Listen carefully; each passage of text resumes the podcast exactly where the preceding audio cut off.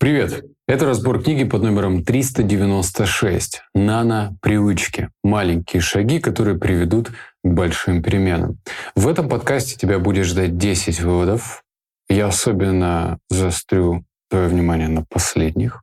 А пока мы с тобой по классике побухтим, стоит ли тебе читать эту книгу? По моим ощущениям, стоит. Я прочитал достаточно много книг э, по привычкам и чувствую, вижу, где они перекликаются, где очень много повторяющих элементов, а какие книги дают новый свежий взгляд. Вот эта книга про новый свежий взгляд. Более того, она помогает, знаешь, не грузиться, не испытывать чувство вины, когда у тебя что-то не получается, а, например, свыкаться с некоторыми пунктами, моментами и двигаться дальше. Я с такими выводами остановлюсь подольше и постараюсь объяснить своими словами, что же они все-таки значат. Итак, переходим к выводу номер один. Читаю. СМИ постоянно пишут всякую жуть про уровень ожирения, бессонницы и стресса. Я понял, что все это правда, когда проводил лабораторные исследования в Стэнфорде. Выходят люди, занимаются не тем, чем хотят. Они ищут причину, разницу между «хочу» и «делаю» повсюду, но чаще всего находят ее в себе. «Я сам во всем виноват». Надо заниматься спортом, а я ленюсь. Стыд и позор. Я хочу сказать, вы не виноваты, и меняться не так трудно, как кажется. Миф, заблуждение и необоснованный советом много лет настраивали на неудачу. Может быть, вы уже пытались что-то изменить, но не увидели результаты и решили, что меняться сложно. И вам не хватает мотивации. Это не совсем так. Проблема не в вас а в подходе к этой проблеме. Представьте, что вы собираете комод по полной э, ошибок инструкции, и вам не доложили нужных деталей. Досадно, правда? Но вы понимаете, что в этом виноваты не вы, а мебельный завод. Но когда дело касается изменений в вашей жизни, мы редко видим завод. Мы обвиняем себя. Если результат работы не оправдывает ожидания, на сцену уходит внутренний критик, и большинство людей думает, раз у меня не получается продуктивно работать, худеть или регулярно делать зарядку, то проблема во мне будьте хорошим человеком, у меня бы все получилось. Беда в том, что я не смогу следовать выбранной программе или сдерживать обещанное слово. Нужно взять себя в руки и исправиться. Правильно? Нет. Извините. Неправильно. Проблема не в вас, проблема в вашем подходе к переменам. Это ошибка дизайна, а не личный недостаток. Почему мне этот вывод понравился? Потому что если ты подходишь с позиции «Господи, какой же я неудачник, столько раз пытался, а у меня не получается», это например, история из моего личного опыта, когда я брался за ту или иную привычку, и она почему-то тяг... тяжело со скрипом двигалась с мертвой точки, а потом я обнаружил, что либо я сливался, либо просто мне не хватало сил дойти до конца, и все. Руки опускаются. Что делать? Что делать дальше, чтобы наконец-то сдвинуться и пройти дальше? И ответ тут в том, что точно не через такой негатив, когда ты начинаешь себя унижать. Некоторые люди, да, прям по-настоящему себя унижают, называют себя нелицеприятными словами и считают, что это верно. Неверно. Если ты в таком разладе с собственным телом, с эмоциями, с ощущениями, то здесь прям нужно остановиться и сказать себе «секунду». Давай мы себе примем, давай посмотрим, что из этого получится, если я условно примирюсь с этими недостатками и постараюсь на них иначе и по-другому взглянуть. Читаю. Вывод номер два. Мы знаем, что привычки – важный элемент. Хорошая привычка нужно закреплять, а плохие – искоренять.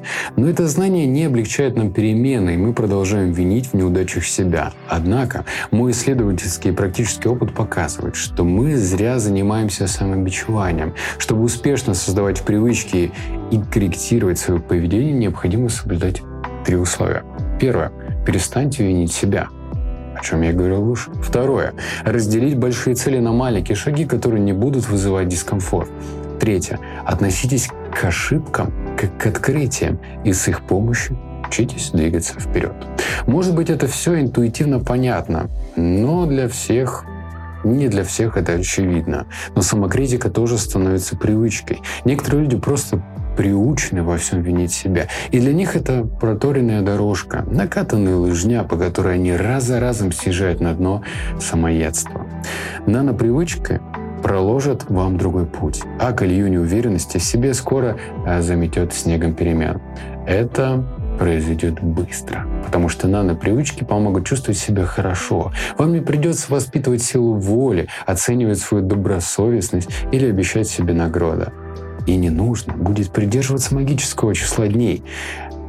Выше указанные методы не работают как настоящий механизм формирования привычек, поэтому изменения, полученные с их помощью, ненадежны. Это и заставляет нас чувствовать себя плохо. Я в этом выводе заострю тебя внимание, твое внимание на третьем пункте. Почему? Ну, первое, понятно, мы разобрали, перестать винить себя. В целом, что еще дополнить. Во втором пункте, что нужно привычку разделять на несколько частей, это тоже, наверное, ты где-то уже слышал. Это понятная информация, ее хватает и в других книгах. А третье — это когда ты условно находишь контрольную точку. Знаешь, давай так. Вот примерно ты хочешь бросить курить. В принципе, путь ну, не ясен. Ну, длинный, да, кто-то может бросить курить точнее, может не бросить курить годами. Вот он что-то там раз недельку продержался, потом слился и опять за сигареткой потянулся. А некоторые реально бросают курить за неделю. И вот наша с тобой задача, во-первых, не гнобить себя, если не получается, а зафиксировать свой какой-никакой результат на определенном промежутке времени. Например, ты слился через две недели. Ну хорошо, слился. Вопрос, почему? То есть что такого случилось, что произошло, что ты слился? И зафиксировал это, по крайней мере, в голове, либо на бумаге, как тебе удобно, и начинаешь с этим работать. Так, я слился, потому что со своими корешами собрался на хате, мы немножечко выпили, пошли на балкон, ну и тут Понятно, сигаретка уже сама появилась у меня между пальцев. И все. То есть ты зафиксировал, значит, надо тебе меньше времени проводить с такими друзьями, которые ведут тебя, понятно, по какой дорожке, и убрать это потихонечку, помаленечку, без надрыва. Читаю. Вывод номер три. Я предлагаю вам завести новую утреннюю привычку. Она отнимет у вас всего 3 секунды в день. Я называю ее привычкой Мауи. Опустив утром ноги с кровати, немедленно скажите «Сегодня будет отличный день». Говоря это, старайтесь проникнуться оптимизмом и позитивом.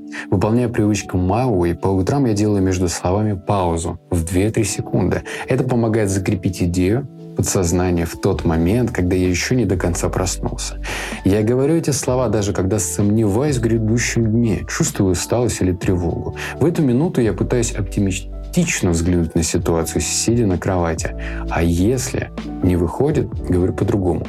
Сегодня будет отличный день, так или иначе. Эти слова, пусть и произнесенные с сомнением, как будто дают мне небольшой шанс прожить день хорошо даже в плохие времена. И чаще всего именно так и бывает. А вот сейчас мы с тобой, скептик, разделимся.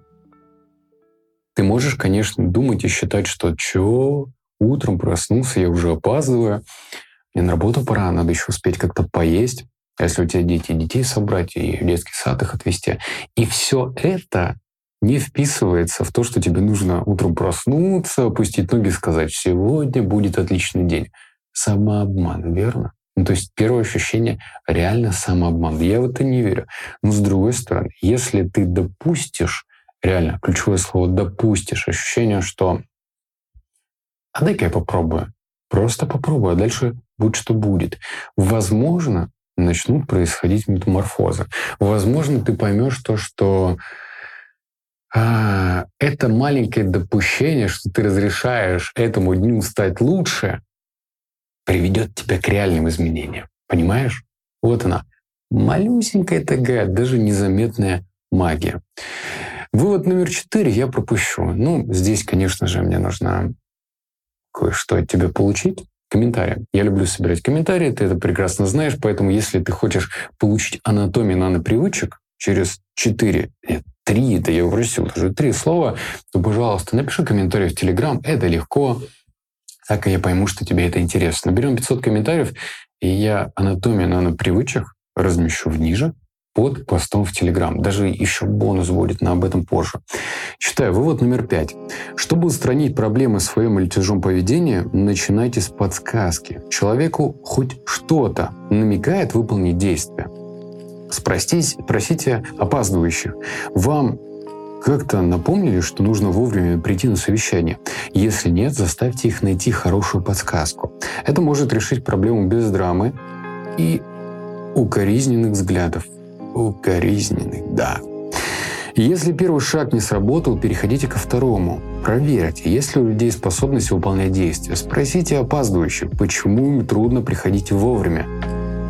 Может оказаться, что опаздывающие бегут с другого совещания, которое заканчивается впритык и просто не успевает. Вот и нашелся ответ.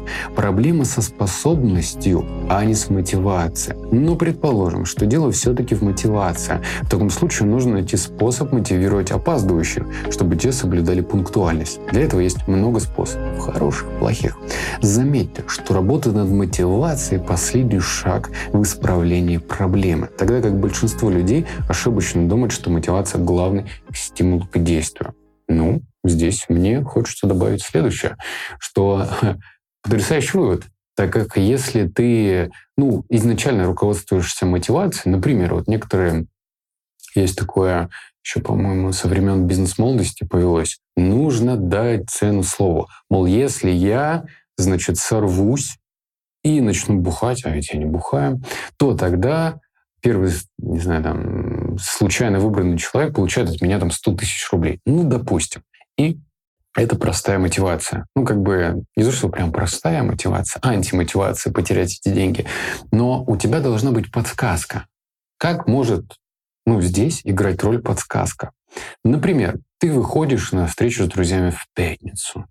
Все идет к тому, чтобы вы отправились в какой-нибудь барчик, заказали себе темный пивчик, расслабились, поговорили по душам, но нужно добавить подсказку. И подсказкой может быть, например, заставка на рабочем столе. Вот ты что-нибудь сюда поставишь, напишешь, и это может стать той подсказкой, малюсенькой, неприметной, но все-таки подсказкой, которая тебе напомнит. Дружище, мы с тобой договорились не бухать. И это должно сработать, хотя бы попробуй. Вывод номер шесть. Способы прекращения действия. Модель Фога применяется ко всем типам изменения поведения. В этом упражнении вы изучите простые способы прекратить нежелательные действия. Их будет пять шагов, так что читаем. Шаг первый. Запишите три привычки, от которых хотите избавиться. Постарайтесь сформулировать их как можно конкретнее. Например, напишите «перестать покупать газировку на обед». Вместо этого перестаньте пить газировку. Шаг второй. Попробуйте найти для каждой привычки способ убрать подсказку или сбежать ее. Если не получится, не расстраивайтесь, переходите к следующему шагу. Шаг третий. Попытайтесь найти для каждой привычки способ усложнить себе задачу, уменьшить способность. Шаг четвертый. Попробуйте найти способ снизить мотивацию для каждой привычки. Шаг пятый. Выберите шагов 2, 3 и 4 наилучшее решение для каждой привычки. И, наконец, дополнительные очки примените свое решение на практике. Что это значит? Пять простых шагов, как можно от той или иной привычки избавиться. Здесь, если речь про газировку пошла, давай все-таки ее разберем. Что это значит? Ну, есть у меня такие приятели, которые любят на завтрак, обед и ужин забивать все черной жижей. Вот настолько они любят, и эта привычка очень укоренилась в их жизни. А что, если они ну, усложнят это? Что я имею в виду под усложнением? А, например, они начнут ходить как-нибудь так на работу или на учебу, чтобы ларьки, магазинчики с продажей этой черной жижи были значительно дальше, чем они привыкли. То есть если у тебя магазин в доме, да, спустился вниз, вышел из подъезда, и вот тебе ларек, купил свою колу, шмолу и так далее. Но если этот магазин находится далеко, то ты тем самым усложнил себе путь к покупке. Постарайся ходить в те места, где эту колу не продают. Так будет проще, правильно? Вывод номер семь. Читаю. А, ну, это отличное время поставить лайк, если какие-то выводы тебе понравились. Это упражнение покажет вам простые способы избавления от нежелательной привычки. Шаг первый. Нарисуйте облако в центре листа. Что-то много у нас практических заданий, но, предположим, ты выполнишь и его. Давай мы с тобой попредставляем. Нарисуй облако в центре листа. Второе. Запиши цель. Лучше высыпаться внутри этого облака. Допустим. Шаг номер три. Придумайте 10 поступков или больше, которые помогут вам добиться цели. Заполните ими свободное пространство листа и проведите от них стрелки к облаку. Готово. Вы создали рой действий. Ну, то есть, еще раз, вот у тебя облако посередине, высыпаться, и отсюда пошли лучики. Ну, то есть, желательно 10 лучиков, которые позволят тебе добиться этой цели. Дальше. Шаг четвертый. Отметьте звездочкой 4-5 наиболее эффективных поступков. 5. Обведите кружком эффективные действия, которые можете легко заставить себя выполнить. Будьте реалистами. Шаг номер 6. Посмотрите на варианты, которые отмечены и звездочкой, и кружком. Это есть наши золотые действия. Шаг номер семь. Придумайте способ воплотить их в свою жизнь. Будьте прилежны. Я еще не объяснил, как делать это систематически, поэтому руководствуйтесь своей интуицией. А что же это значит? Это значит, ну, есть такая категория людей, которые любят подходить ко всему системно. Ну, то есть Просто так взять и сказать, так, я, секундочку, я бросаю эту вредную привычку, это не для них. Им нужно немножечко такой усложненный путь, типа берем листочек, ручку, прописываем стратегию, минусы, плюсы, э, смотрим на себя в перспективе через 10 лет, строим мостик назад, ищем правильные шаги, и только так, возможно, я избавлюсь от той или иной вредной привычки. Для таких, пожалуйста, рисуйте облака, циферки, лучики.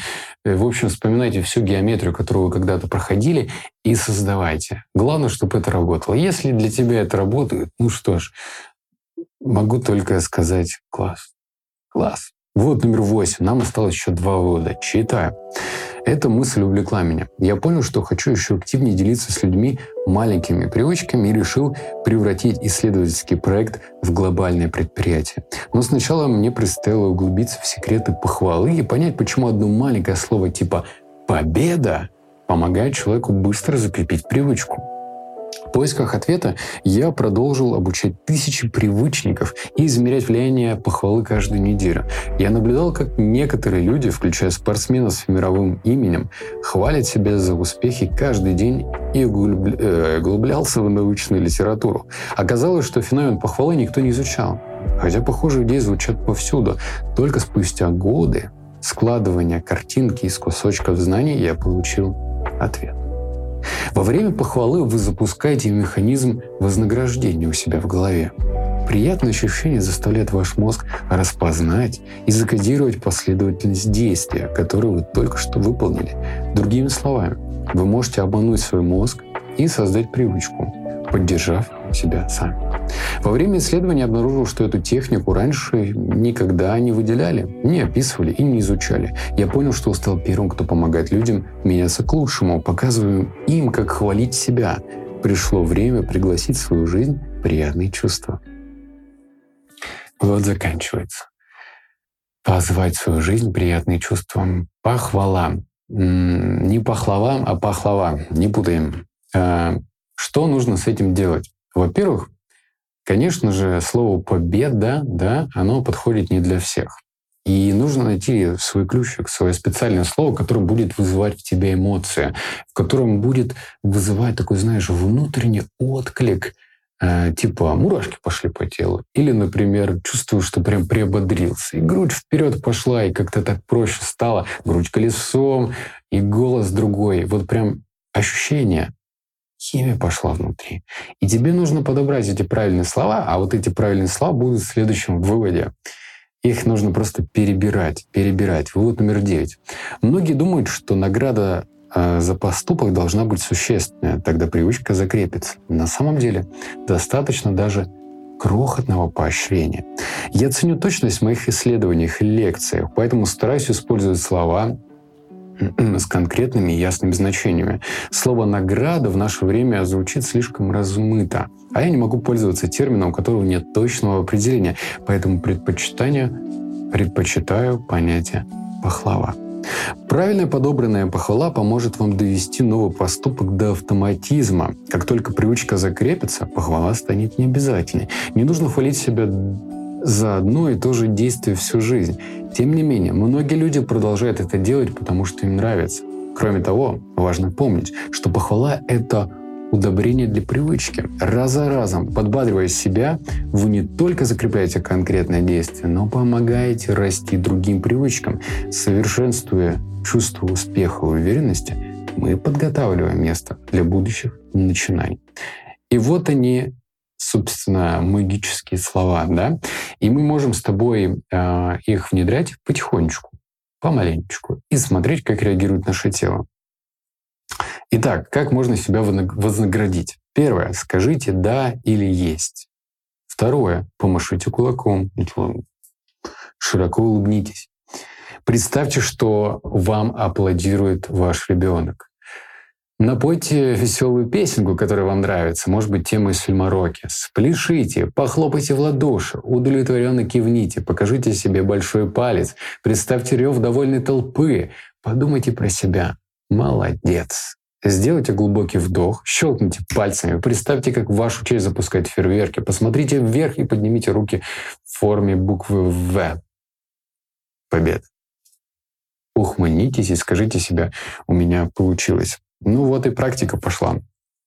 Ну, здесь ты уж сам реши, будешь ли ты пробовать такие странные советики, внедрять их в свою жизнь, или пропустишь их мимо ушей. Я бы на твоем месте все-таки попробовал, потому что это много времени займет. И если ты попробуешь, а потом зафиксируешь себя до и после, ну то есть прям реально сравнишь. Вот я, значит, такой скептик, не делал этого, и я такой. А вот я скептик, который решил это сделать спустя две недельки, другой. И вот эту разницу заминусуй, э, ну, типа, и, и обнаружишь себя другим человеком. И, наконец, десятый вывод, последний. Читаем. Ставьте конкретные задачи для замены привычек. Как я начал, ставьте. Эм, также, как во второй фазе, нужно конкретизировать, какое действие вы хотите прекратить и каким поступок его заменить. Очень важно правильно выбрать новую привычку. Иначе способ не сработает. Если вы возьметесь за новое действие только потому, что оно кажется вам полезным, скорее всего, замена не увенчается успехом. Если хотите прекратить читать политические новости на работе, вы можете посвятить это время разбору бумаг, но вряд ли добьетесь успеха. Почему? Потому что новая привычка мотивирует вас куда меньше, чем старая. И такая замена обречена с самого начала. Используйте навыки создания привычек, чтобы найти легкое действие, которое вам хочется выполнять больше, чем прежнее. В этой части генерального плана вы подберете новую привычку, используя методы из глав 2, то есть создание роя действий, об этом я говорил выше. Затем найдете золотые поступки на карте концентрации. Допустим, я проделал все эти шаги, чтобы заменить привычку читать новости на работе. Как выглядит успешный результат?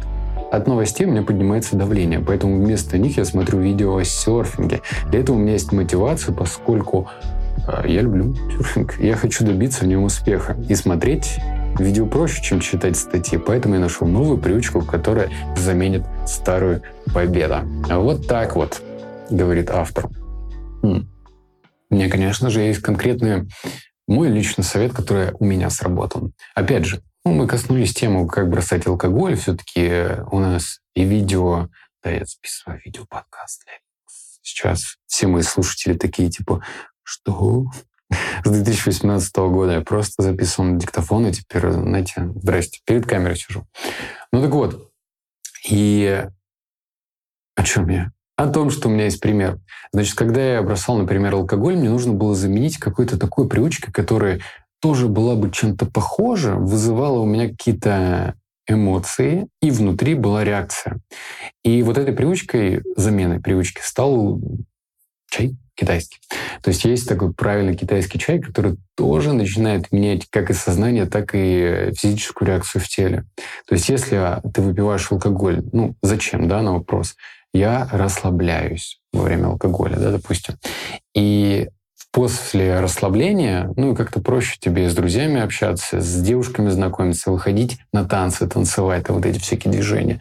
Но в то же время есть э, подобный чай, который тоже может вызвать что-то нечто похожее, при этом ты будешь и расслаблен, и с друзьями общаться лучше, и с девушками там как-то иначе, и танцевать начнешь. И вот, в общем, я нашел и подобрал такую похожую привычку, которая очень органично вписалась в мою жизнь до То есть без надрыва, не просто типа я бросил пить, закодировался и все, и сижу такой в потолок смотрю.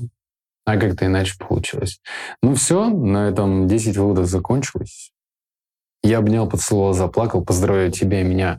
Меня с новым форматом, что я э, попытался записать первый выпуск и посмотрим. Надеюсь, из него получится 5 рилсов минимум. Минимум в день. 5. 6 вообще будет идеально. И все. Обнял, поцеловал, заплакал. Услышимся в следующем подкасте. Пока.